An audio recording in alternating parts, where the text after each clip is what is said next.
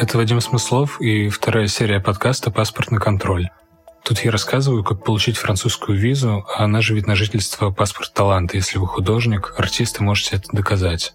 В прошлой серии мы разобрались, что виза ваша, если вы пародируете Ренату Литвинову, желательно публично, и вас знает кто-то, кроме ваших друзей, или если у вас есть подкаст, телеграм-канал, вы редактор, скульптор или танцор. Еще раз отмечу, чтобы претендовать на паспорт таланта, а категория виза, о которой идет речь, называется «Международно признанная репутация», вам не обязательно выигрывать Каннский кинофестиваль, получать Букера или Пулицерскую премию. Франция привлекает таланты, которые будут создавать в стране новые рабочие места и институции. Скажем, если вы пишете книгу, вам, вероятно, пригодятся французские редакторы, переводчики и дизайнеры обложек. Если подкаст — люди, у которых есть студия, монтажеры и так далее. И ваш талант не обязательно должен быть подкреплен большими призами и обложками. Франция приглашает к себе тех, кто уверен в себе и у кого есть план.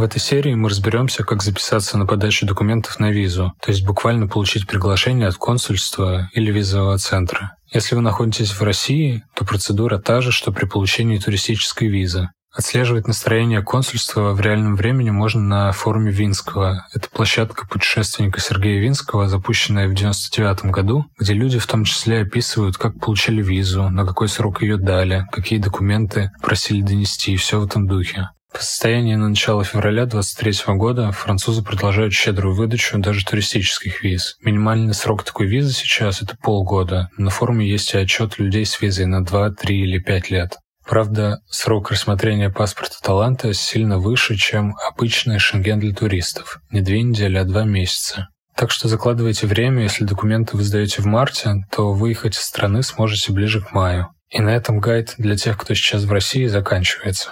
Дальше поговорим о том, что делать, если вы уже уехали из страны.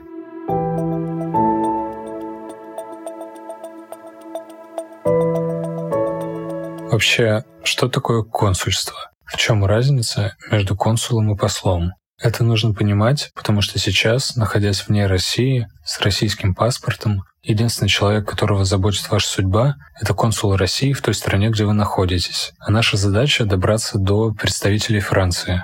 В общем, посол Франции — это человек, которого назначает Эммануэль Макрон. Его главная задача — налаживать дипломатические связи со страной, в которой он находится. Это такая Элис Каллен из «Сумерек», которую Каллен отправляют решать вопросы с Вальтуре. Или Букля, которая налаживает отношения между Хогвартсом и миром маглов. Посол отвечает за связи между государствами, это важно. А консул, он уже в ответе за дела людей. Если консул Франции работает в Грузии, он решает вопросы граждан Франции, которые находятся там. Например, кого-то обокрали или он не может вернуться домой. У кого-то роды, в Тулузе забронирована клиника, но в последний момент отменили рейс из Тбилиси. Консул — это почти круглосуточный консультант службы 911, который говорит на одном с вами языке и обязан вам помогать. Образно, это тот желтый автобус из Гарри Поттера и узника Аскабана, который появляется из ниоткуда и помогает Поттеру добраться в мир волшебников. Другая функция консула — это выдача виз в его страну гражданам государства, в котором работает консул. То есть в Москве и Петербурге консульские отделы отвечают за проставку ваших виз. И они проверяют людей, чтобы в страну не попали преступники. Средства на банковском счете, чтобы во Франции не стало больше тех, кто живет на улице, и все в этом духе. И получается, что в Ереване консул помогает гражданам Армении, в России – гражданам России, в Индонезии – людям оттуда. Но что делать, если после начала войны вы уехали из России и сейчас находитесь в государстве, где у вас нет вида на жительство? Юридически ничего, это обреченная и безвыходная ситуация. Но и тут на самом деле можно найти лазейку.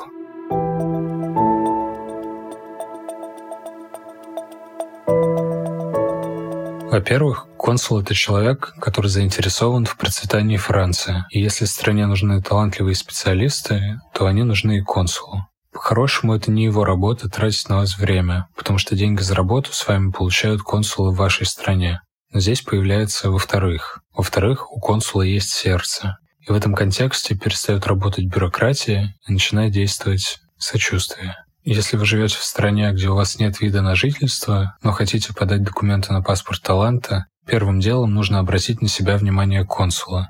Сделать это просто. Нужно написать письмо на его электронную почту. На сайте консульств Франции обычно указан общий мейл, и все письма, которые туда приходят, попадают к секретарю. Задача секретаря — удалять сообщения от людей, которым юридически Франция не имеет права помогать. Так что единственный путь — это гуглить имя консула и искать его личный адрес. На платформе Boosty, ссылка на которую прикреплена к описанию этого выпуска, лежит небольшая база с почтами консулов Турции, Израиля, Ливане, Армении, Грузии и Швеции. Кроме того, там есть форма мейла, в которую вам останется ввести только имя консула из вашей страны. И вот уже почта готова. На этот мейл вы должны отправить письмо на английском или французском языках, в котором на одну страницу распишите свою ситуацию, кто вы, может быть, в стране на вас заведено уголовное или административное дело. Вы уехали из России после задержания полиции на митинге. Вы получили повестку от военкомата, но мобилизация в России не закончена, и это значит, что вернувшись в страну, вы с большой вероятностью уже не сможете уехать. Опишите также последствия, которые ждут вас в России, стоит только там появиться. Сумма штрафа за антивоенное высказывание, тюремный срок, отправка на войну, посадка в тюрьму за отказ воевать в Украине. Это письмо — начало вашей коммуникации с консулом. Если вам на него ответят, вас ждет еще очное интервью в консульстве, где о всех рисках и проблемах предстоит рассказывать подробно. Прикрепите к письму повестку в суд, военкомат, все, что есть у вас на руках и подтверждает угрозу жизни. Но помните, что вы не просите убежище или гуманитарные визы. Это все еще программа «Паспорт таланта», которая не защищает вас от российских властей, а дает возможность продолжать заниматься творчеством во Франции. Еще я советую скачать расширение для Google почты, называется MailTrack. Это встроенная в почту программа, которая показывает, когда и сколько раз адресат открывал ваше письмо. Если консул не ответил в течение 72 часов, напишите ему снова. Если видите, что письмо открыто несколько раз, вероятно, он с кем-то консультируется. И напомните о себе, ну, через неделю. Моя собственная история выглядела так. Я не смог найти контакт консула, поэтому написал послу страны, в которой находился. Посол переправил письмо консулу, и через час мне назначили дату интервью.